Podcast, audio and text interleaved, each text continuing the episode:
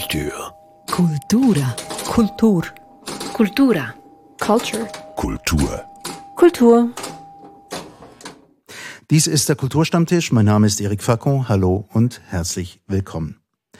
Unser Thema heute die Kulturszene der Schweiz. Wo man hinhört, hört man Klagen über das ausbleibende Publikum. Stimmt das überhaupt? Bleibt das Publikum tatsächlich aus?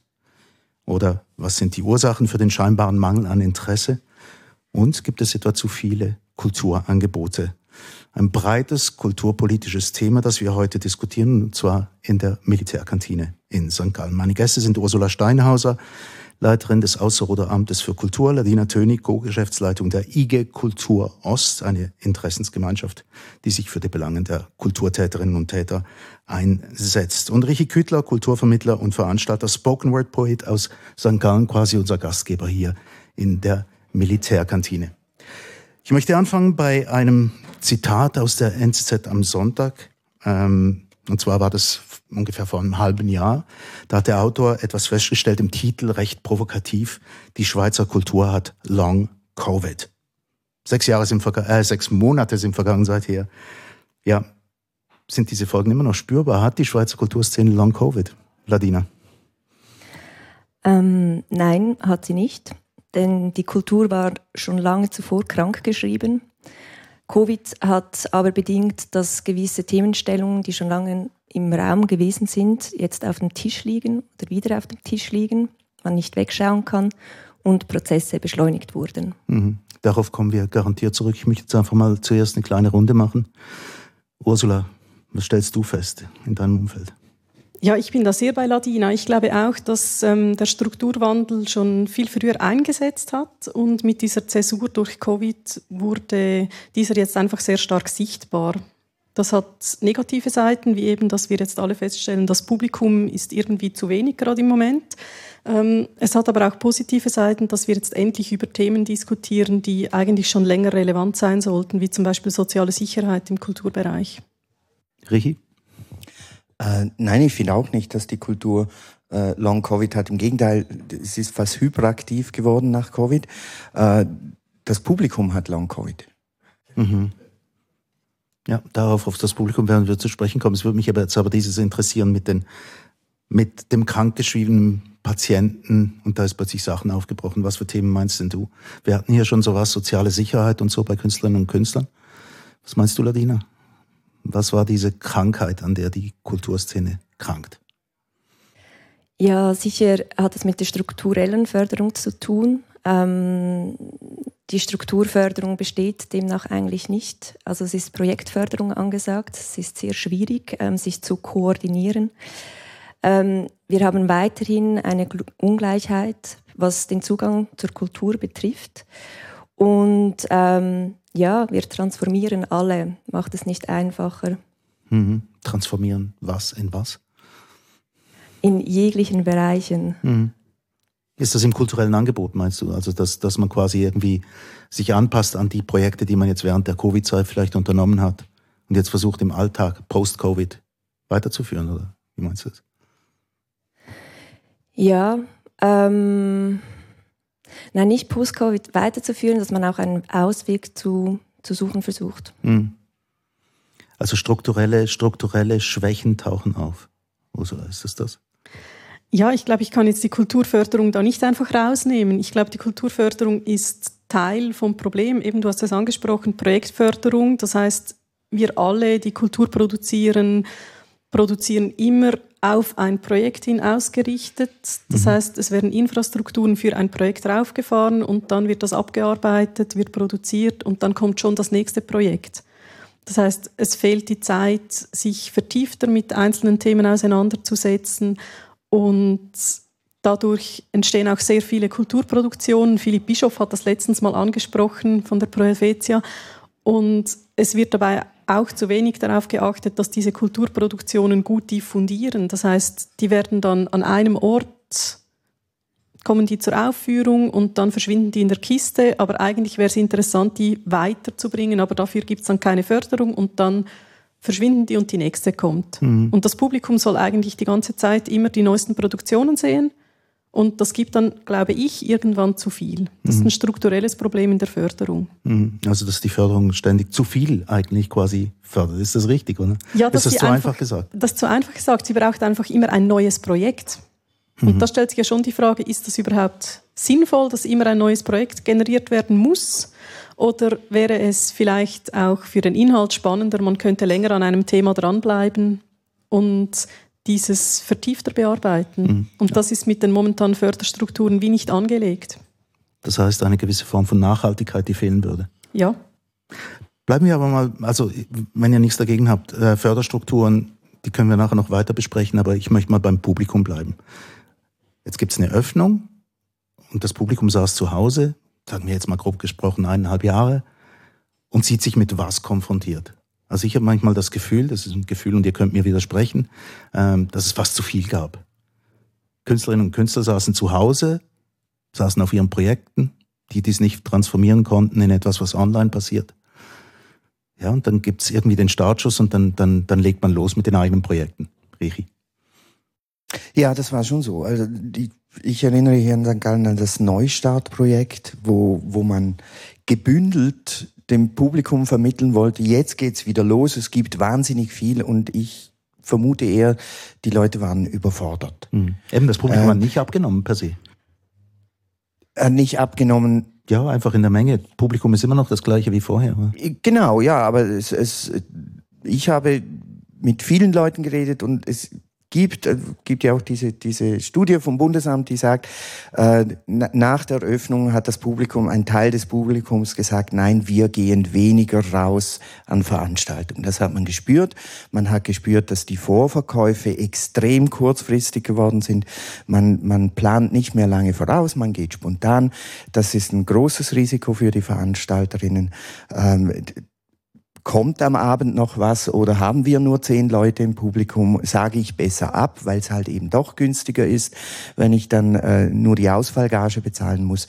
Ähm, das sind so Überlegungen und einhergehend, und das ist schon lange auch eine Krankheit natürlich, dass äh, die, die mediale Situation schwierig geworden ist, also auch diese ganze Menge an Veranstaltungen, die, die explodiert sind nach der Öffnung, auch schwierig zu kommunizieren waren.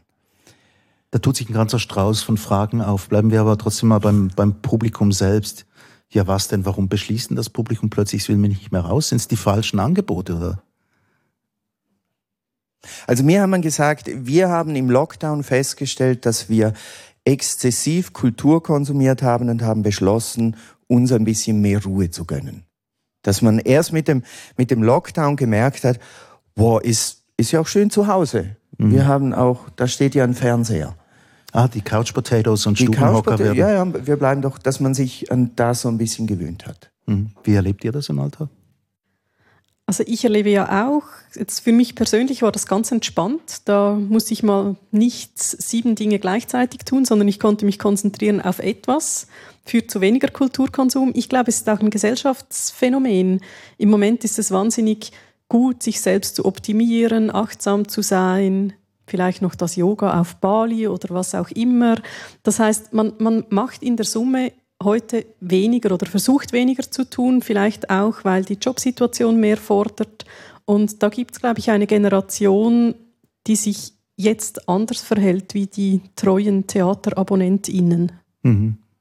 Also ich tue mich eigentlich grundsätzlich ein wenig schwierig, wenn man das Publikum sozusagen dazu verurteilt, dass es Couch Potatoes sind und sie ähm, eigentlich in die Sparte hineinpresst von, sie schauen alle nur Netflix. Ich glaube das einfach nicht. Ich glaube, das ist nicht die Wahrheit. Das glaube ich auch Ähm, nicht, aber. Ich bin Also ich habe ich habe Stichwort ins Spiel gebracht, aber ich glaube das ehrlich gesagt auch sehr gerne, aber ich, also ich höre das Narrativ sehr häufig. Ähm, man ist jetzt einfach zu Hause und ähm, konsumiert ähm, demnach auch nicht qualitativ hochstehende Inhalte. Das ist meistens gepaart mit Netflix, kommt so in einem Satz.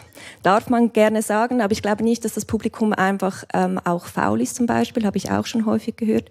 Ich bin da eher bei Ursi, dass es einfach auch so ist, ähm, man hat sich Zeit für sich herausgenommen und das zu Recht. Einfach auch mal zu reflektieren, was überhaupt geschieht. Und ich glaube, dort hat auch die Kultur einen sehr wichtigen ähm, Stellenwert gehabt, weil man selber auch wieder kreativ geworden ist. Mhm. Was ein sehr schöner Ansatz ist, wo man auch sicher gut ansetzen kann, um das Publikum wieder zurückgewinnen, weil es ist ja mittlerweile auch bestätigt, um auch auf die Statistik ähm, zurückzukommen vom Bundesamt, von L'Œil du Public. Ähm, dort sieht man ganz klar, ja, das Publikum ähm, bleibt mehr zu Hause, sind vor allem ältere Personen, sind vor allem Frauen, die zu Hause bleiben, ähm, hat aber auch finanzielle Gründe, ähm, hat auch ähm, Gründe oder hat den Grund, dass sogar 47 Prozent sagen, dass sie glauben, dass Corona noch nicht vorbei ist. Also das darf man nicht einfach wegdenken, sondern es ist ein Fakt mhm. und ähm, mit einzubeziehen, wenn es um das Publikum geht und wie es allenfalls wieder dann Kulturinhalte konsumieren könnte, also es zurückholen könnte. Netflix gehört für mich auch zur Sparte Kultur, egal was man davon hält. Es gehört nämlich auch dazu und zwar natürlich während der Pandemie auch wahnsinnig wichtig. Ähm, was mich zur nächsten Frage führt, hatten, hatten die Möglichkeit, etwas on demand zu konsumieren, hat das etwas geändert am Mindset der Leute. Sich quasi sagen, ich suche mir selbst aus dem vielfältigen Angebot, das da gibt, einfach das aus und das ist vielleicht halt weniger und einen Teil davon konsumiere ich zu Hause, wenn ich das will. Ich glaube schon, ja. Also ich beobachte das auch bei mir selber, dass ich mir gerne aussuche, was ich konsumieren möchte. Und ich nutze dann die Zeit, die mir dafür bleibt. Das ist eine schwierige Situation, die man, glaube ich, überwinden muss. Und ich glaube, dass alle, die jetzt wieder rausgehen und Kultur konsumieren, auch merken, dass eben das gemeinsame Konsumieren von Kultur einen wahnsinnigen Wert hat. Also auch wenn man jetzt nur einen Film schauen geht, man ist mit allen anderen in diesem Kino drin und das ist ein gemeinschaftliches Erlebnis. Und ich glaube, die Kultur, die tut im Moment gut daran, dieses gemeinschaftliche Erlebnis auch mit zu kommunizieren, dass es eben nicht einfach nur um den Akt der Performance oder von was auch immer geht, sondern dass es eben um die Gemeinschaft geht. Und das habe ich während der Pandemie ganz stark bemerkt. Ich war im Kino, habe einen Film gesehen und habe bemerkt, dass mir eben genau das wahnsinnig gefehlt hat. Mhm. Also die mit, die mit dem Popcorn äh, zu, zugange sind ja, und die anderen, auch. die mit den, mit den Bonbonpapierchen rascheln und so. Aber es gehört ja mit, mit zum ganzen Prozess oder des Kulturkonsums. Mhm. Ja, und auch, dass ähm, eben das Live-Stattfinden einen zusätzlichen Mehrwert bietet. Ich habe letztens mit jemandem vom Kinok gesprochen und der hat gesagt, das Publikum kommt zurück. Sie haben im Moment eigentlich sehr gute Zahlen. Und ich glaube, gerade bei den Programmkinos kann man das gut sehen. Die bieten einen zusätzlichen Wert zum Mainstream-Kino, indem sie zum Beispiel Gespräche anbieten oder zusätzliche Dinge. Mhm. Also das Mehrwert bieten, glaube ich, wird wichtiger. Mhm. Also interessanterweise, im Gegensatz zum, zum Kino, dem Beispiel, das du jetzt gesagt hast, haben mir äh, Kleintheater gesagt, schau mein Programm an, ich habe nur die großen Namen drin. Anspruchsvoll. Unterhaltung läuft, schwere Themen nicht. Weil man sich so nach der Pandemie, ja, es ist jetzt genug Pandemie, genug Krieg, genug Klima, genug Gasmangel und Strommangel. Genug Bedrohung äh, überhaupt. Genug genau. Bedrohung überhaupt und Auseinandersetzung und tagtäglich werde ich zugebombt mit solchen Sachen. Ich möchte mich jetzt einfach nur unterhalten lassen. Das hat man schon auch gespürt. Und das ist auch etwas, was ich dem Publikum, ich bin, das Publikum ist ja immer auch ein bisschen ein Gegner. Ja, man muss die ja immer überzeugen, dass, komm in meine Veranstaltung, es wird dir gefallen. Und da habe ich schon seit Jahren auch festgestellt, und das hat meiner Meinung nach mit dem riesigen Angebot zu tun, dass man auf die sicher, das Publikum geht die sicheren Werte besuchen. Mhm. Die, die ich schon kenne und nicht da, wo ich enttäuscht werden könnte, weil ich es nicht kenne. Mhm. Das heißt, das Angebot ist so groß, dass man sich quasi auf die sicheren Werte genau. verlässt. Ja. Okay, also das Angebot trotz der Größe immer enger wird an und für sich oder das Interesse. Ja, es ist halt diese Multi-Options-Gesellschaft, die sagt, ich habe vor Jahren hat mir ein junger Mensch gesagt, als ich gefragt habe, kommst du in zwei Wochen dann zu der Veranstaltung, gesagt, ich weiß ja nicht, ob ich dann Lust habe. Mhm. Und das ist so ein bisschen die Haltung. Man, man weiß nicht, habe ich in einer Woche Lust? Jetzt doch, es spricht mich diese Veranstaltung an. Aber vielleicht gibt es ja in einer Woche am Tag vorher äh, begegnet mir zufälligerweise eine Ausschreibung, auf die ich noch mehr Lust hätte. Also warte ich bis am Tag vorher. Mhm. Das ist so. Also die Entscheidung bis auf den letzten Moment vertagen quasi und irgendwie sich nicht festlegen wollen, heißt das ja, in anderen genau. Worten. Ja. Ist deine Erfahrung, Ladina? Also ich meine, um hier anzusetzen, es gab ja eine gewisse Planungsunsicherheit. Also es ist einfach in der Natur der Sache, dass man auch ähm, sagt, ähm, man reagiert irgendwie, ähm, wie hast du das genannt, Erik, on demand, also wirklich einfach so schnell im Moment. Ähm, das mit dem Gegner des Publikums, ähm, ja, auch hier, also ich meine, das wird ja schon seit Ewigkeiten äh, verhandelt, also sei es mit den Lettristen um Guy Debord oder auch bei der Nouvelle Vague, jetzt, wenn man beim Film bleibt, ähm, sagt, aktivieren wir das Publikum. Ähm, und ich finde, trauen wir dem Publikum auch etwas zu, weil ähm, wir können etwas, wir sind auch Publikum. Und dann ist es für mich dann eher die Frage, wie bringt man dann das Publikum an den Ort, wo man etwas auch zeigen möchte. Hm. Und dort hat es viel mit Kommunikation zu tun, weil es stimmt, wir haben so eine Überkommunikation, wir haben ein Überangebot im Allgemeinen. Also wie erreicht man überhaupt diese Person und mit wem spricht man da? Das finde ich schon ein zentraler Punkt. Und hier sehe ich einen Unterschied zwischen der Institution, die meiner Meinung nach ähm, die nötigen Skills mitbringen muss, um diese Aufmerksamkeit zu erreichen für die Angebote selbst und demnach auch für die Kulturschaffenden. Hm. Aber da tun sich wirklich wahnsinnige Problemfelder auf, oder? Also es ist kommunikativ, ähm, viel zu viel Angebot, wenn man so will, oder? Also wenn man es mal polemisch fassen möchte. Und das Publikum, das sich vorsichtiger gibt als auch schon, gerne an On-Demand. Ja, was wäre denn jetzt wünschenswert? Wie soll, wie, wie soll sich dann in der Zukunft, sagen wir mal, Veranstalterseite, wie soll man sich da verhalten? Welche, das geht jetzt an dich, du bist Veranstalter. Ja, wünschenswert wäre, wenn es nur noch meine Veranstaltung gäbe. Gut. Dann müssten die Leute ja kommen. Also wenigstens ähm, die, die dich kennen, die müssten dann, die wären quasi moralisch verpflichtet zu kommen. Genau. Okay. Ja. Nein, äh, natürlich ist der Wunsch ist immer auch an die Tagespresse. Das ist ein großes Thema immer. Können wir bitte in den Zeitungen wieder Berichterstattungen und Ankündigungen für Kultur haben? Das wäre ein großer Wunsch an äh, CH Media zum Beispiel. Mhm. Ein großer Wunsch, aber ist das noch der Kanal überhaupt, der heutzutage verwendet wird? Nadina? Jein, würde ich sagen. Weil was man ja auch gesehen hat jetzt, ähm, ist, dass beim Publikum ältere Menschen bleiben eher zu Hause. Also die Babyboomers, nenne ich es jetzt mal, bleiben zu Hause. Die jüngere Generation ähm, ist eigentlich die Generation, die anzusprechen ist. Und da bin ich mir nicht ganz sicher, ob CH Media noch viel bewirken kann oder äh, sehr viel bewirken kann. Ich denke, hier müsste man auch wieder ähm, eine gute Mischung finden, weil da kommen dann auch die digitalen Medien ins Spiel. Ähm, man braucht eine andere Art der Ansprache, man braucht sie schnell, weil ähm, der Shift der ist schon passiert. Er mhm. ist viel schneller gekommen wie gedacht. Also der digitale Shift quasi. Genau. Mhm. Also dort, der Shift eigentlich, der ist schon längst passiert. Den hat, mir, hat man sozusagen ein bisschen versäumt oder man hat ihn versäumt. Mhm. Ähm, der Shift vom, vom Publikum ist früher gekommen. Man wusste, dass ähm, die ältere Generation, dass, dass dort einfach ein Wandel passieren wird.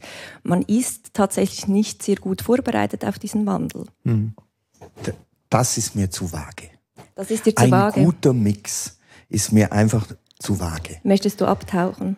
Ja. Okay. Ich möchte gern wissen, machst du TikTok oder Snapchat oder Instagram oder Facebook oder Twitter? Oder LinkedIn. Oder LinkedIn, genau. Oder OnlyFans. Aber nein, das ist ja das Problem, dass auf die einen Seite Früher war, hat Facebook eigentlich recht gut funktioniert, haben wir gesagt bei den Jungen. Das ist weg, plötzlich. Gefühlt vom einen Tag auf den anderen. Also was heißt denn jetzt digital? Newsletter. Also das kommt ganz darauf an, was du ähm, kommunizieren möchtest und es kommt auch ganz darauf an, ähm, wer von deiner Community du ansprechen möchtest. Also wenn du schon eine gewisse Bindung hast, kannst du das natürlich über einen Newsletter machen. Wenn du neue Leute dazu gewinnen möchtest, dann nimmst du einen anderen Kommunikationskanal. Aber ich meine, da müssen wir jetzt nicht so weit hineingehen. Es ist einfach in dem Sinne, es kommt wirklich, also mein Punkt ist, es wäre nicht schlecht zu wissen, mit wem man kommuniziert, mit wem man zukünftig kommunizieren möchte und was im was im Allgemeinen passiert. Also es gibt einen gewissen Kontext, mit dem wir einen Umgang finden müssen und mit dem auch die Kultur einen Umgang finden muss. Die Problematik ist einfach auch immer, dass die Ressourcen dann dazu fehlen. Also kommunizieren kann man, aber wichtig ist es dann ja auch zu schauen, funktioniert denn das überhaupt? Das findet sehr, sehr selten statt, aber wann sollte man das auch machen? Hm. Also es ist ganz, ganz schwierig. Jetzt, es, vielleicht musst du jetzt wieder ein bisschen orchestrieren oder uns zurückleiten auf den Punkt, weil es ist wirklich so, es ist super komplex. Es ist ein super komplexes Thema. Es ist Institution, kulturschaffende Personen, Kommunikation und noch ein breites Feld. Also die Welt ist sowieso per se super komplex. Ja, Gut, das stimmt natürlich, aber ich wollte jetzt einfach mal mit einer Auslegeordnung anfangen und jetzt haben wir sie und äh, einzelne von diesen ähm, einzelne Themenbereiche können wir sicher noch ein anderes Mal auch ansprechen, die kann man rausnehmen. Mich interessiert jetzt einfach dieses mit, dem, mit, den, mit den Formaten. Ähm, Philipp Bischof wurde schon mal ins Spiel gebracht vorhin, das hast du, glaube ich, erwähnt. Ähm, er hat in der NZZ am Sonntag mal gesagt, heute gibt es in Bereichen wie dem Theater, der Musik und der visuellen Kunst zu viele Produktionen für ein zu kleines Publikum. Und dann im gleichen Zusammenhang hat die NZZ im letzten Dezember auch einen Aufsatz, also Meinung und Debatte heißt die Seite. Und da merkt man, dann wird es ein bisschen polemischer. Da hat äh, Matthias Dusini, das ist der Leiter des österreichischen Falters, wenigstens im Bereich Kultur, der hat dort geschrieben, den Kathedralen der Kultur gehe es ähnlich wie der katholischen Kirche. Es gebe einen Bedeutungsverlust des Glaubens. Einverstanden? Ja. Ich bin, ja, ich bin einverstanden. Äh, und weil auch der Religionsunterricht fehlt. und die Vermittlung äh, der Religion via die und Medien. Und die Vermittlung der Religion, tatsächlich. Ich ja. glaube, das hat auch mit, mit äh, äh der Bildung zu tun damit der, der Zugang, du hast es angetönt, die Teilhabe, es gibt unterschiedliche Teilhabe und äh, wir werden äh, ein, ein Publikum-Nachwuchsproblem haben, weil sie es gar nicht mehr kennen. Du meinst, Förderung der MINT-Fächer ist der Tod der Kultur? Ja. Ist jetzt ein bisschen, äh, ja, aber schon ja. Was meint Jana dazu, der Bedeutungsverlust? Also du hast es sofort äh, in eine andere Richtung ähm, interpretiert. Ich meine damit auch ein bisschen die On-Demand-Generation, äh, die irgendwie ja, sich, sich mit etwas konfrontiert sieht und einfach denkt, ja gut, also ich, ich wähle mir mein Zeugs aus, dann, wenn ich will, Punkt. Fertig, Schluss. Und die Bedeutungs-, also sagen wir es so, die Kathedralen der Kultur, das wäre ja irgendwie wie sowas wie ein, wie ein kultureller Kanon der zumindest in meiner Jugend noch existierte. Wenn man ins Gymnasium ging, da gab es 50 Werke der deutschen Literatur, die musste man gelesen haben und dann war man bei den Leuten. Und ich weiß manchmal nicht, ob das heute noch existiert in der Form. Also was ich ja spannend finde, ist, dass diese Kathedralen der Kultur vielleicht teilweise auch ein sehr bequemes Leben hatten. Mhm. Also die großen Häuser, die konnten sich ausruhen auf den Subventionen, die hatten keinen wahnsinnigen Druck, dass sie jetzt wahnsinnig innovativ sein müssen und ich erlebe schon, dass es da einige gab oder gibt, die so ein wenig den Anschluss verloren haben.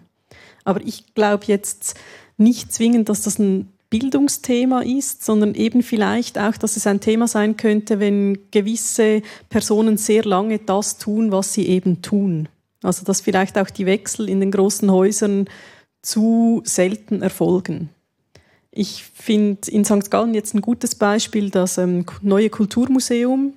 Da hat es jetzt einen Wechsel gegeben und da spüre ich ganz, ganz stark, dass jetzt eine größere Gewichtung nach außen erfolgt. Also es sind Themen wichtiger, die nach außen kommuniziert werden können. Es wird wichtiger, die, das Publikum wirklich wieder explizit einzuladen und nicht einfach stattzufinden und dann zu denken, das Publikum kommt, kommt dann schon. Und ich glaube, das ist so situativ anzusehen. Es gibt jetzt auch Häuser, die machen 24-Stunden-Zonen. Mhm. Und das bedeutet was? Und das bedeutet, dass das Publikum eben ganz niederschwellig mal in Kontakt treten kann mit dem Haus, wenn es eben gerade vorbeigeht. Es braucht da keine explizite Öffnungszeit. Aha, dass es einfach 24 Stunden ja. auf hat. Okay. Und das, das finde ich, find ich sind spannende Möglichkeiten, die jetzt während der Pandemie angestoßen wurden und ich glaube, es wird wichtig sein zu schauen, wie geht das jetzt dort weiter. Und das eine 24-Stunden-Zone muss eben nicht explizit der digitale Raum sein. Mhm. Umbruch bei den Kathedralen der Kultur. Einverstanden, Lina? Ja, ich möchte gerne noch ganz kurz schnell zwei, drei Schritte zurück machen. Okay. Ähm, und zur Kulturvermittlung kommen, weil es ist ja schon so, also, oder respektive auf das Thema, es gibt ein Überangebot ähm, von Kulturangeboten. Ich finde, es gibt einfach ein zu kleines Publikum mittlerweile, also umgekehrt gedacht. Ähm, ich finde, da ist die Kulturvermittlung einfach auch essentiell. Also es muss ja Teil unseres Erwachsenwerdens sein, dass wir die Kultur spüren, erleben, bilden können. Weil wie schön ist auch diese Vorstellung, dass wir über einen kreativen Weg zu uns selbst finden und auch einen Umgang mit der Gesellschaft und der Welt. Sehr romantisch gesagt, aber es ist wirklich so. Ich finde es äh, absolut erstrebenswert und zentral. Und ich tue mich sehr schwer mit diesem Bubbletum also, dass wir überhaupt darüber sprechen müssen, dass wir dieses Publikum erreichen müssen, irgendwie auf irgendeine Art, das sollte eigentlich meiner Meinung nach gar nicht so sein, sondern das Publikum sollte eigentlich schon Teil der Kultur sein. Sprich, also ganz konkret genannt, wäre doch schön, wenn jetzt ähm, Jugendliche nicht auf dem Bahnhofplatz hängen würden, sondern dass sie im Museum sind und ähm, sich dazu austauschen, was die Kultur und die Kunst für sie bedeutet, andere Gefäße aufmachen, das einfach viel mehr vernetzen. Und ähm, ja, da braucht es meiner Meinung nach ganz klar andere Ansätze. Und wo soll das stattfinden, diese Art der Kulturvermittlung? Ist eben das, was ich mich manchmal schon auch frage, auch zusammen mit dem, was Richi gesagt hat, also ähm, kulturelle Bildung ähm, zum Beispiel die Bildung, Bilder interpretieren zu können. Auch solche, die alltäglich sind, politische Bilder, äh, Fotografien in den Zeitungen, die richtig deuten zu können. Möglichst früh. Ja, möglichst früh, nur wo? Schule. Ja, absolut. Also wenn möglich auch zu Hause, aber das ist dann auch wieder, also ich meine, Richi, das kannst du ähm, mit dem Vermittlungshintergrund noch viel besser sagen, aber ganz klar, in der Schule definitiv einen größeren Stellenwert ähm, ja, soll das erhalten. Ja, wie sieht denn das aus bei einem Kulturvermittler wie dir, Richi? Ja, wir, wir versuchen die Schulen bzw. die Lehrpersonen zu überzeugen, dass kulturelle Bildung äh, hilft, mhm. auch bei den MINT-Fächern. Mhm. Und was ist denn bei den Patientinnen und Patienten, sprich den Schülerinnen und Schülern? Wie nehmen die das auf? Großartig. Wenn Sie es dann wirklich einmal erleben, ich habe verschiedenste Projekte begleitet und es sind immer rührende äh, Erlebnisse, wie, wie sich, wie sich äh, einzelne Schülerinnen auftun, wie, wie mir Lehrpersonen sagen, dieser Schüler hat in elf Jahren Schule jetzt die beste halbe Stunde gehabt, weil er sich ausdrücken konnte, weil er sich äh, gefunden konnte, weil er äh, Respekt im, im, in der Klasse erhielt für seinen Auftritt, für seine Leistung, für seine Kreativität. Und äh, ich persönlich, natürlich, ich, ein Großteil meiner Tätigkeit ist die, die kulturelle Bildung an Schulen und ich persönlich finde, das ist das, was wir für die Zukunft brauchen. Wir brauchen kreative Personen, weil wir jetzt äh, Schülerinnen und Schüler ausbilden für Jobs, die wir nicht kennen, mhm. die wir noch gar nicht wissen, wie, wie in 10, 20 Jahren die aussehen werden. Und deshalb braucht es Kreativität und äh, eine, eine Anpassungsfähigkeit, eine, äh, eine Fähigkeit zu kooperieren, zu kommunizieren. Und das sind alles Fähigkeiten, die in Kulturprojekten ausgebildet werden. Können wir nochmal zu den Kulturkathedralen zurückkommen? Kulturkathedrale impliziert auch, dass man irgendwie ein bisschen so ähm, in eine Situation kommt als, als teilnehmende Person, als, äh, dass man mit wahnsinnig viel Ehrfurcht einen, einen so einen hehren Raum betritt. Und das führt mich eigentlich zur Frage, ähm, ja, ob, ob, ob die Formate nicht manchmal falsch sind. Dass das Angebot manchmal einfach nicht stimmt. Also ähm, ich habe vorhin Matthias Dusini ähm, zitiert aus dem, aus dem Falter. Ähm, die, diese Kathedralen der Kultur, der er zitiert. Und das geht ein bisschen weiter in diesem ähm, Artikel. Wie gesagt, ein, Meinung, ein meinungsbildender Artikel, also seine Meinung. Wen wollen die Künstler überhaupt noch ansprechen? Theater, Konzertsäle aus dem 19. Jahrhundert führten einen Mythos von Wissen und Bildungsbürgertum weiter, basierend auf einem kulturellen Kanon, den es nicht mehr gibt. Ja, da wären wir. Du hast vorhin noch mal zwei Schritte zurück gemacht, jetzt kommst du jetzt dran mit dem. Bist du einverstanden? Was möchtest du gena äh, genau von Ob du einverstanden oder? bist damit, dass, dass dieser kulturelle Kanon, Kanon nicht mehr, dass der nicht der existiert. nicht mehr existiert und dass das auch Teil der Schwierigkeit ist? Ja, also ich meine, ein Kanon bedingt ja auch Homogenität. Und es ist ja schon so, dass ähm, eben die Diversität habe ich jetzt mehrfach angesprochen, das, das ist auch Fakt. Ähm, dementsprechend ist sicherlich ja, der Kanon zurückgegangen. Dann stellt sich aber auch die Frage, ist das schlimm oder nicht? Ähm, weil ein Kanon existiert vielleicht einfach auf eine andere Art und Weise. Also es gibt ja immer noch, jetzt sagen wir beispielsweise das Blutbuch. Mhm. Alle lesen es. Auf einmal wird nur noch über das gesprochen. Ähm, das geht ja schon noch.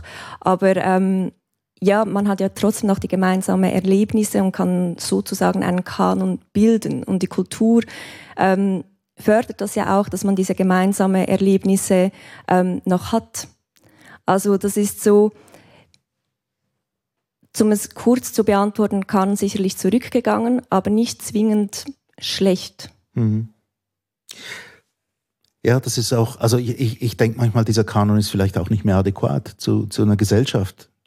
Oder? Also da wird ja nicht, da werden ja, eben das Bildungsbürgertum wird angesprochen, aber das ist im Abnehmen. Also wir erleben ja viel buntere, viel gemischtere äh, Gesellschaften heute. Deshalb ist die Frage ja auch so wichtig, dass man sich in der Kultur überlegt, wen will ich ansprechen und was will ich überhaupt sagen damit. Da habe ich auf, ab und zu auch das Gefühl, dass äh, äh, lar pour lar. Ich, ich mache jetzt irgendwas und äh, mache jetzt Kultur und finde mich unterstützungswürdig. Deswegen, ohne dass ich überhaupt mir genau äh, bewusst bin, was ich überhaupt mache. Mhm. Das schwimmt dann manchmal auch so mit, aber das ist jetzt vielleicht eher ein Detail. Nun, das ist eine kleine Polemik, aber ich möchte mit ja. einer weitermachen aus dem Tagesanzeiger von 2020. Also ähm, prä die ganze Geschichte mit der Pandemie. Und da stand zu lesen, ein wunderbarer Titel, Bravo, die Kunst entdeckt das Publikum. Geht genau in die Richtung. Ja, müssen sich Künstlerinnen und Künstler ein bisschen daran an, den eigenen, an der eigenen Nase nehmen? Oder kommen wir da im Bereich des Kommerzes? Also ich finde es ja schon ganz wichtig, dass da die künstlerische Freiheit irgendwo noch Erwähnung findet, oder? Also es kann ja nicht sein, dass nur noch das veranstaltet wird, was plötzlich mehrheitsfähig ist, dann sind wir irgendwann so monothematisch beim Mainstream und alles ist dasselbe. Das wäre ja mhm. eine Katastrophe, es wäre ja die Bankrotterklärung der Kultur. Stimmt auf dem Blatt Papier, aber jetzt eben, jetzt, jetzt kommt natürlich ähm, die Kathedralen der Kultur, die sind gezwungen, irgendwie ein Angebot zu machen, das die Säle auch füllt. Das heißt, sprich, wir holen die Leute bei Goethe ab, wir holen immer die gleichen Opern hervor, damit die Leute auch den Saal füllen. Und andererseits gibt es immer mehr Leute, die sich auf die sicheren Werte verlassen im Publikum und denken, ich gehe nur noch dorthin, wo ich nicht überrascht werde. Also doch mal wieder Othello oder so. Ja, aber dann ist es vielleicht eben gerade Aufgabe der, des großen Hauses, das so zu, zur Aufführung zu bringen, dass es eben für beide etwas gibt, dass mhm. es zeitgemäß ist und dass sich eben jene nicht ganz verloren fühlen, die sich auf diesen alten großen Stoff gefreut haben das ist machbar. Das ist nicht einfach ein un, eine unüberbrückbare Hürde. Mhm. Das heißt, den Othello aufdatieren.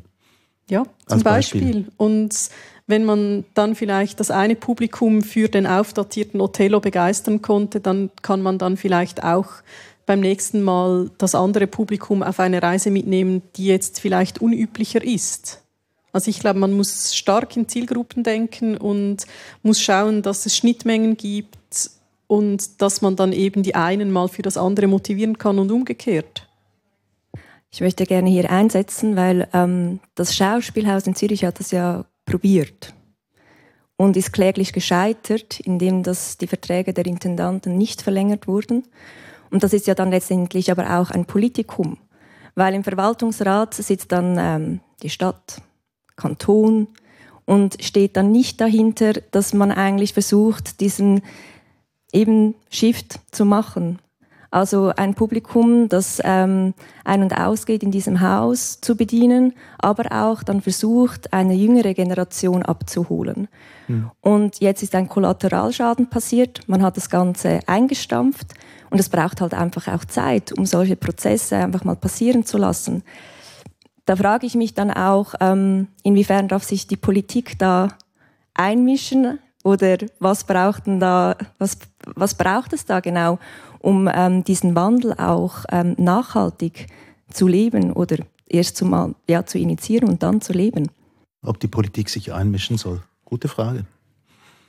Und also ich fände es ja irgendwie äh, noch ein spannender Gedanke, wenn, wenn man wirklich, also ich bin nicht Fan davon, aber wenn man jetzt das mal durchdenken würde, was passiert, wenn wir das jetzt einfach marktwirtschaftlich durchziehen? So, wie sieht das in zehn Jahren aus? Was gibt's dann noch? Gölle. So. Ja, aber gibt's dann nicht einen Aufstand von denen, die Gölle nicht wollen? Ir irgendwann gibt's ja die, die, die dann das suchen, äh, eben nicht Gölle suchen. Mhm. Und dann vielleicht selbst beginnen Musik zu machen. Das wäre dann auch toll. Die Ernte Gölle der Aber es ist immer so vorweggenommen, oder? Ja, nein, natürlich müssen wir, wir müssen die Avantgarde haben. Wir müssen uns ja weiterentwickeln. Wir müssen spannende Formate äh, bedienen. Ähm, das Problem ist ja eben genau, dass sich das Publikum nicht oder ein Großteil des Publikums nicht darauf einlässt. Das ist ja eben immer wieder mein Vorwurf ans Publikum. Ihr seid zu wenig neugierig oder zu wenig sind neugierig. Mhm. Eben, das ist natürlich schon etwas, ihr reagiert mal, ihr anderen beiden. Wie, wie erlebt ihr das? Eben dieses Publikum, das dann vielleicht macht die Institution, also das Schauspielhaus jetzt macht, macht diesen Chef oder probiert ihn wenigstens, diesen Spagat hinzukriegen zwischen einem, einem Publikum, einem Bildungsbürgerpublikum, sage ich jetzt mal in Anführungs- und Schlusszeichen, und einer jüngeren Generation, die man versucht ebenfalls zu interessieren. Und das Publikum macht dann nicht mit. Und dann ist es finanziell wieder schwierig für das Haus ja, also das Publikum macht nicht mit. Also man merkt mir natürlich jetzt meinen Kommunikationshintergrund an. Ähm, ich finde, da muss man halt auch wirklich stark Übersetzungsleistungen ähm, machen und das Publikum, was schon vor Ort ist, auch ähm, mitnehmen auf diese Reise. Ich weiß nicht, inwiefern das, das passiert ist oder eben nicht passiert ist. Offensichtlich hat es einfach nicht funktioniert aber man braucht neue Ansätze. Und ich, ich finde das einen sehr spannenden Gedanken, dass man einfach sagt, ja, dann bedient man das Publikum eigentlich gar nicht mehr, mal schauen, was passiert. Ähm, vielleicht erwirkt das mehr. Ich finde das auch adaptiert auf das ganze System sehr interessant, mhm. ähm, weil ich stelle mir öfters die Frage, was ist demnach schlimmer, wenn man wenn das System sagt, also für mich, ich möchte jetzt nicht in die Systemdiskussion eintreten, aber so ganz grundsätzlich ist für mich Mensch gleich Kultur, Mensch das System, System gleich Kultur, Kultursystem relevant, Punkt. Aber je nachdem, wie man die Perspektive natürlich wählt, kann man da weiter diskutieren. Ähm, ist es schlimmer, dass ähm, eben das System dann sagt, nein, wir wollen die Kultur nicht? Oder wenn das System immer so ein bisschen den Kopf tätschelt. Weil meiner Meinung nach ist, wenn man wenn das System sich verhält und sagt, nein, wir wollen die Kultur nicht, dann kann man sich auch dazu verhalten. Mhm. Aber wenn man immer so ganz leicht getätschelt wird, dann geht man irgendwie seicht unter und es braucht gefühlt viel mehr, einfach zu sagen, nein, aber so nicht. Und das Kulturschaffen in der Schweiz fühlt sich so an für mich, als ob es getätschelt würde und so langsam vor sich hin seichtet und davon geht. Ursula? Als eine der Personen, die andere Personen tätschelt? Tätschelst du? Das macht mich jetzt etwas betroffen, natürlich, oder? ähm, es ist nicht persönlich gemeint, glaube ich. Es könnte das durchaus. Ist mir nicht, durchaus bewusst. ähm, ich glaube, es wäre falsch, jetzt einfach zu sagen, wir überlassen das mal sich selbst. Ich glaube, es braucht diese Hege und Pflege, weil das ist eben auch die Teil der Kommunikationsarbeit dieses Ermöglichen, dass eben etwas stattfinden kann und auch die Wertschätzung dem entgegenzubringen, empfinde ich als wichtig, weil wenn du sagst, ähm, es braucht diese Kommunikation, diese Übersetzungsleistung, dann können wir jetzt nicht einfach aufhören, sondern dann müssen wir uns bewusst werden, diese Kommunikation ist jetzt wichtig und wir übersetzen jetzt und dann ist es am Schluss vielleicht auch kein Tätscheln mehr, sondern es ist eben der Rückenwind, den es dann braucht. Und ich glaube ehrlicherweise auch, dass wir künftig von diesem überall ein wenig wegkommen werden müssen, weil die Mittel schlussendlich einfach nicht ausreichen, um all diese Themen, die irgendwo auf dem Tisch liegen, anzugehen. Das heißt, es wird eine Prioritätensetzung stattfinden und dann kommen wir von diesem, es wird überall ein wenig getätschelt weg. Zum ganz großen Streicheln. Nein. An, einem, an eine Institution anstatt zehn, oder wie stelle ich mir das vor? Ja, zum gezielter also Schwerpunkt. Schwerpunkte setzen. Mhm. Ja. Also dann gibt es keinen kein Förderantrag mehr, sondern einen Pitch. Ich hoffe nicht, wär, denn nicht ja, alle können ja, gut pitchen. Mhm. Ja, die haben dann halt Pech. Mhm. Aber das ist bis jetzt auch noch nicht. Das ist Sie können einen Kurs nicht. besuchen bei der IG Kultur, dann wie, wie pitcht man richtig. Wirst du aber manchmal auch getätschelt? Äh, na, ich habe, nein, eigentlich habe ich nicht das Gefühl, dass ich in der Kultur getätschelt werde. Ja, genau. Nein, nein, ich werde, ich habe eigentlich lieber, wenn ich gefordert werde. Mhm. Wenn man mir auch sagt, also, das war jetzt vielleicht nicht so toll kommuniziert, da könnte man noch ein bisschen mehr. Ich finde das eigentlich viel spannender. Ähm, nein, ich fühle mich nicht getätschelt. Falls sich jemand fühlt, dass er mich tätschelt, soll er sich bitte bei mir melden. Also ich meine es auch mehr so, dass es ähm, dieses Getätschelte ist einfach so, mhm. man weiß, dass es ähm, Missstände gibt und man hat schon längst den Notstand deklariert. Also der Notstand hat auch eine eine Grenze. Das heißt, für mich kommt jetzt Wendepunkt und es ist die Frage, wie wir diesen Wendepunkt nützen und transformieren weil, also jetzt nochmals zu dir, Ursi, wenn es um die Politik geht, also und Ursi ist nicht stellvertretend für das, was ich gemeint habe. Ich meine, das ist, das ist ein Thema für, das, für die Gesellschaft. Das war einfach eine schöne Überleitung. Oder? ähm, Genau, also es geht ja darum, dass man jetzt diesen Wendepunkt auch nützt. Also es hat eine sehr, sehr große Chance, weil diese es ist ja, diese Abhängigkeit Politik, Kultur ist nicht eindimensional, sie ist zweidimensional, es ist eine Co-Abhängigkeit, aber eigentlich noch viel mehr eine Partnerschaft. Also es ist jetzt eine Partnerschaft einzugehen, weil diese Transformation kann man gemeinsam erreichen. Und ich bin absolut der Meinung, dass jetzt der richtige Punkt dafür ist, weil oder muss, also es muss so sein, weil noch schlechter kann es einfach nicht werden. Wenn man zurückkommt auf unsere ähm, Eingang dieses Gesprächs und ähm, ja, zum Beispiel auf die Arbeitsbedingungen zurückkommt von kulturschaffenden Personen. Der Wendepunkt. Wenn ich euch jetzt genau zugehört habe, ich habe eine Strichliste geführt und äh, ähm, die meistgefallenen Wörter und die sind äh, Übersetzung 12 mal, Kommunikation 17 mal, Vermittlung 15 mal. Da sieht's, da sieht's, wo es im Kranken liegt. Ist das richtig? Ja, ich eben, wie gesagt, ich finde, der Schlüssel liegt auch oder vor allem hauptsächlich in der Vermittlung. Mhm.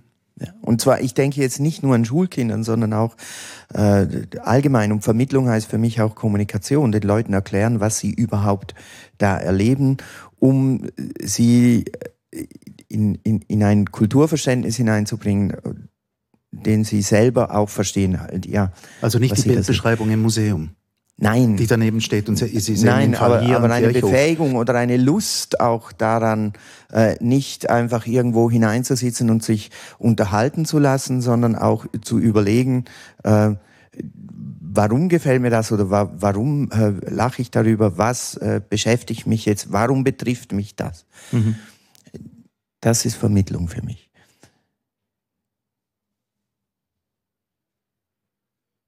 Und ich kann gerne auch noch weitermachen, wenn ihr, nicht, wenn ihr nichts mehr gesagt habt, dann kann ich, dann kommen wir zur Kommunikation. ja, nein, das ist natürlich ein großes Problem. Eigentlich eben die Kanäle, weil sie wahnsinnig volatil geworden sind und das zweite ist aber auch äh, oft auch die Kompetenzen der Kulturschaffenden, diese Kanäle zu bespielen, technisch und inhaltlich. Das ist äh, eine große Herausforderung. Ja, und auch die Frage, möchte ich das überhaupt selber bespielen? Also eigentlich, wenn, wenn ich Kultur machen will, dann will ich ja nicht noch die Expertin in Kommunikationswissenschaften sein. Also ich glaube, es braucht da wie auch ähm, einen, einen weiteren Begriff vom, vom gesamten Arbeitsfeld. Die Kommunikation, die hat massiv an Bedeutung gewonnen und es müssen nicht per se die Kulturschaffenden sein, die das alles auch noch leisten müssen. Also ich glaube, da braucht es Kooperationen, da braucht es zusätzliche Menschen, weil das ist mittlerweile so komplex. Wenn, wenn wir an die sozialen Medien denken zum Beispiel, da, das machst du nicht einfach mal so Learning by Doing. Also ich finde das auch. Ich, ich finde es ähm, auch absurd, wie viel man mittlerweile als kulturschaffende Person können muss. Mhm. Also jetzt mal abgesehen vom eigenen Schaffen, dann sich selbst zu vermarkten und mhm. hinzustehen und ähm, also ich finde, man darf das auch gar nicht verlangen und das sollte auch nicht so sein und deshalb auch wirklich Instanzen schaffen, die gewisse Teile übernehmen. Also dass diesen Raum auch, also das Kulturschaffen und Kultur schaffen können, ist so essentiell wichtig und dass man den Raum freigibt und dass alles andere über jemand anderes organisiert wird. Das ist wirklich, ähm, das ist mir persönlich ein Anliegen und nicht nur persönlich. Ich finde es, also das, äh, das ist wirklich heftig, was Kulturschaffen heute bedeutet. Ich glaube, wir sind da tatsächlich an einem Wendepunkt angekommen. Also schon früher waren ja Künstlerinnen und Künstler KMUs, ähm, Einzelfirmen, die sich um ganz viel kümmern mussten, aber dieser ganze Teil der Selbstvermarktung, äh, Bewerbung des eigenen Produktes, das ist äh, exponentiell gestiegen. Sind wir für heute am Ende der Diskussion, aber noch nicht ganz. Es gibt nämlich noch ein Gastmikrofon. Falls noch jemand eine dringende Anmerkung oder Bemerkung oder Frage hat auch, dann hätte es hier ein Mikrofon. Ich bin äh, Reto Knaus, ich bin Tontechniker, Musikproduzent und ich arbeite sehr, sehr viel mit Kindern und Jugendlichen zusammen im Bereich Musik. Und was ich feststelle, ist, dass jetzt gerade, ich kenne mich aus im Bereich Musik, dass es da ganz, ganz viele gibt, die aktiv Musik machen, in irgendeiner Form. Zu Hause am Computer, im Verein, in wo auch immer. Ähm, und die bediene ich ein Stück weit. Ich, mein Publikum sind quasi Kinder und Jugendliche. Aber ich veranstalte nicht einen Event im Sinn, du kommst jetzt zu mir und ich biete dir was, sondern ich komme zu euch und wir machen miteinander Kultur. Und das fehlt mir manchmal in, in dem Aspekt. Also ich finde, heutzutage machen wahrscheinlich so viele Menschen wie heute haben wahrscheinlich noch nicht selber aktiv Kultur gemacht, wie ich das erlebe. Also jetzt nur schon im Bereich Musik, auch Theatervereine und so weiter. Ähm, und inwieweit ist es halt auch ein berechtigter Anspruch, dass wir da sind, wo die sind. Also, dass wir nicht die Erwartung haben, sie kommen zu uns und wir bieten ihnen da etwas an, sondern wo gehen wir dorthin, wo die Leute sind äh, und, und inspirieren da oder, oder vermitteln da und, und äh, nutzen da unsere Fähigkeiten, äh, die wir weitergeben können. Also dorthin gehen, wo Kultur produziert wird. Ja, das ist natürlich, äh, da kommt dann sofort, ist das ein Ort und das ist die Schule. Ja, da sind auch alle sozialen Schichten drin vertreten, da erreicht man auch alle, da erreicht man vielleicht auch die Eltern. Nur das Problem ist, das macht der Sport auch. Äh, das, dann kommen noch die ganzen Forderungen ähm, vom, vom, von der Schule selbst, ja. Ähm, und, und die sind einfach wahnsinnig unter Druck. Ich erlebe das immer wieder, wenn wir an die Schulen kommen und finden, so, jetzt machen wir noch einen Theaterworkshop. da finde ich, wir haben gar keine Zeit. Ja. Aber ja, natürlich, dahin gehen, wo sie sind, auf jeden Fall. Ich bin Jacques Erlanger, selbstständiger Kulturvermittler und meine Frage oder meine Bemerkung an euch ist, bei den Social Medias stelle ich fest, dass man da in sehr vielen Kanälen äh, aktiv sein kann. Und das höchste der Gefühle in den Social Medias ist ein Like zu bekommen, aber die Konversion nachher, dass da Leute quasi in ein Theater kommen oder in ein Stück oder ein äh, Konzert, findet fast nicht statt. Und da bin ich mir nicht ganz sicher, ob die Energie, die wir da einsetzen, überhaupt die richtige ist bei diesen schnell wechselnden Kanälen. Und ja, das ist für mich so eine offene Frage. Ich bin mir da manchmal nicht ganz sicher, ob diese Kanäle eben auch so benutzt werden, wie sie benutzt werden sollen, weil es ist ja nicht einfach ein Raum, wo irgendjemand irgendetwas nach außen sendet, also bitte komm doch dahin, sondern eigentlich ist es ein Dialograum. Und ich erlebe es oftmals so, dass eben gerade diese Kanäle als Send Sendungskanal genutzt werden, aber eben nicht dazu genutzt werden, in einen Dialog zu treten, was natürlich viel mehr Energie benötigen würde. Und ich stelle die Hypothese auf, wenn man das mehr als Dialograum nutzen würde, dass es dann auch einen positiveren Effekt auf die Einzelveranstaltung hätte. Das bedeutet, ich brauche jemanden, der das bedient. Ja. ja. Aber das ist absolut so und es braucht die nötigen Ressourcen dazu. Das kann man nicht einfach nur so nebenbei machen. Ähm, und bei Facebook, wie du es gesagt hast, eigentlich sozusagen gefühlt tot, aber die Leute haben sich selbst angefangen zu organisieren. Also dort hat es ganz viele Gruppen, wo man auch Informationen reinsenden kann und in einen Dialog treten kann. Es ist einfach ein, ein digitales Feld. Ähm, aber es ist schon auch so, dass die Leute es sehr häufig oder diese Kanäle nicht ähm, dem Sinn entsprechend benutzen. Also es, ja, wenn du kommunizierst auf diesen Kanälen und dann ähm, fast schon ein bisschen hoffst, dass die Leute dann dadurch kommen, das wird definitiv nicht funktionieren. Gut, aber es gibt, es gibt Funktionen. Ich habe das versucht, ich kann das nur bestätigen. Ich habe das versucht auf LinkedIn. Für hier im Haus äh, habe ich eine Veranstaltung eingestellt und habe Leute einzeln eingeladen. Es gibt ja die Funktion einladen, ja. Habe 35 Zusagen gehabt. Habe alle angeschrieben, einzeln, und gesagt, toll, dass du kommst. Kommst du alleine oder soll ich dir noch ein weiteres Ticket äh, reservieren? Das ist recht perfide. Äh, die, die, die Bandbreite der Ausreden war faszinierend. Mhm. Keiner ist gekommen. Keiner. Von diesen 35. Äh, also das gebe ich dir recht, funktioniert nicht. Und doch schwebt doch immer die die Angst im, im, über einen, dass, dass man dann findet, wenn ich dann gar nichts mache, bin ich dann ja, dann bin ich ja gar nicht präsent. Also mhm. muss ich doch mindestens so ein bisschen in dieses große Rauschen auch noch reinsetzen. Jacques, du wolltest noch? Äh, darf ich noch vielleicht entgegnen? Ich denke, dass die Konsumenten oder die Leute, die das auch verwenden, auch selber darin eher konsumieren, als quasi in reelle Debatten eintauchen. Das heißt, die Erwartung eigentlich an dieses Publikum ist eigentlich viel zu hoch, dass man da wirklich in einem reellen äh, Austausch ist. Also ich glaube, das denkst du nicht nur, das ist auch wissenschaftlich bewiesen. Das, glaube ich, es sind irgendwie um die 80 Prozent, die einfach nur konsumieren. Und das heißt, deine Gruppe, die muss sehr groß sein, dass du dann effektiv in Zahlen jemanden zu dir bewegst. Jetzt bin ich schon schwer enttäuscht. Mit 15 Likes dachte ich immer, ich könnte eigentlich froh sein. Ähm, es gibt noch mal eine Wortmeldung. Ich habe mich immer jedes Mal wirklich gefreut und gedacht, okay. Ich bin Sabine August und auch im Kulturbereich, wie auch immer, beschäftigt. Ausstellungen, Bücher schreiben. Ähm, ja, und ich bin jetzt seit 18 Jahren etwa in der Schweiz und habe immer wieder festgestellt, dass das Problem für mich eigentlich schon viel früher beginnt. Also wie Kultur überhaupt betrachtet wird hier in der Schweiz. Also ich hatte so das Gefühl immer wieder, dass, äh, dass es einen Unterschied gibt zu Deutschland, aber darüber will ich jetzt überhaupt nicht reden, sondern eher, ähm, dass Kultur oft betrachtet wird als etwas, ja, was man eigentlich auch beiseite schieben kann oder äh, man lebt es vielleicht, indem man äh, Traditionen, gewisse Traditionen im Appenzeller Land äh, lebt.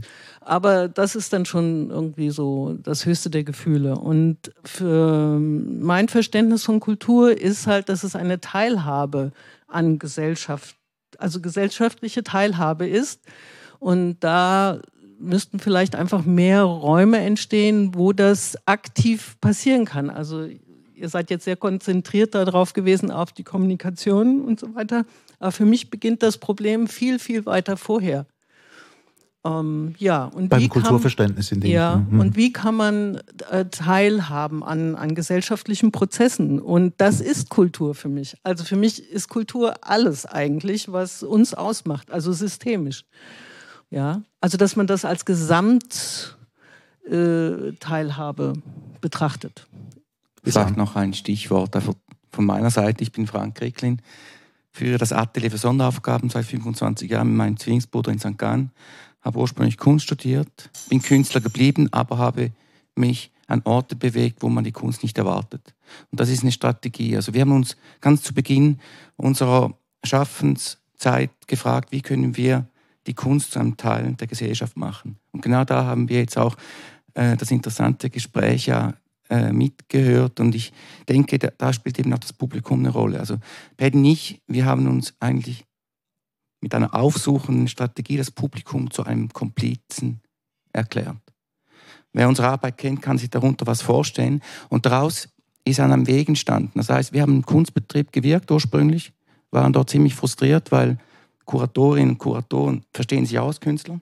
Das heißt, es gibt auch Konflikte. Wie kommuniziert man über die Kunst? Per und ich haben irgendwann gesagt, äh, das wäre spannend, wenn wir so kommunizieren. Es wäre noch spannend, wenn die Künstler kommunizieren, weil das ist ein ganz anderer Apparat, der entsteht. Wenn der Künstler kommuniziert, ist es etwas anderes, wenn der Kunstdirektor kommuniziert. Das heißt, es gibt nicht mehr diese etablierte Kommunikation, dieser Schöngeist, diese Überhöhung, sondern der Künstler spricht so, wie er spricht. Einfach, wenn möglich, bürgernah, verständlich. Er ist eben einer von uns. Und daraus ist ein neues Handlungsfeld entstanden. Und dieses Handlungsfeld ist eine Befreiung. Das ist das Stichwort. Befreiung. Und das ist mein Plädoyer an alle Kunstschaffenden und Kulturschaffende, sich zu befreien von diesem Korsett und zum Thema Kommunikation. Die Kanäle, die man heute hat, sind eigentlich ein riesiges Schaufenster. Für mich, Paddy, ist es eigentlich die Galerie. Das, was die Galerie früher war, ist heute Facebook, LinkedIn. Das ist die Galerie. Wir präsentieren uns dort und draußen stehen Dialoge oder eben auch neue Potenziale. Die Kultur im Jahr 2023 macht euch frei, nehme ich jetzt mal mit als, als Schlusswort dazu. Herzlichen Dank für die Teilnahme an diesem Gespräch. Ursula Steinhauser, Ladina Töni und Richi Küttel und das äh, Publikum in der Militärkantine. Ähm, wer den Newsletter abonnieren will, info.kulturstammtisch.ch. Mein Name ist Eric Facon und damit einen schönen Nachmittag.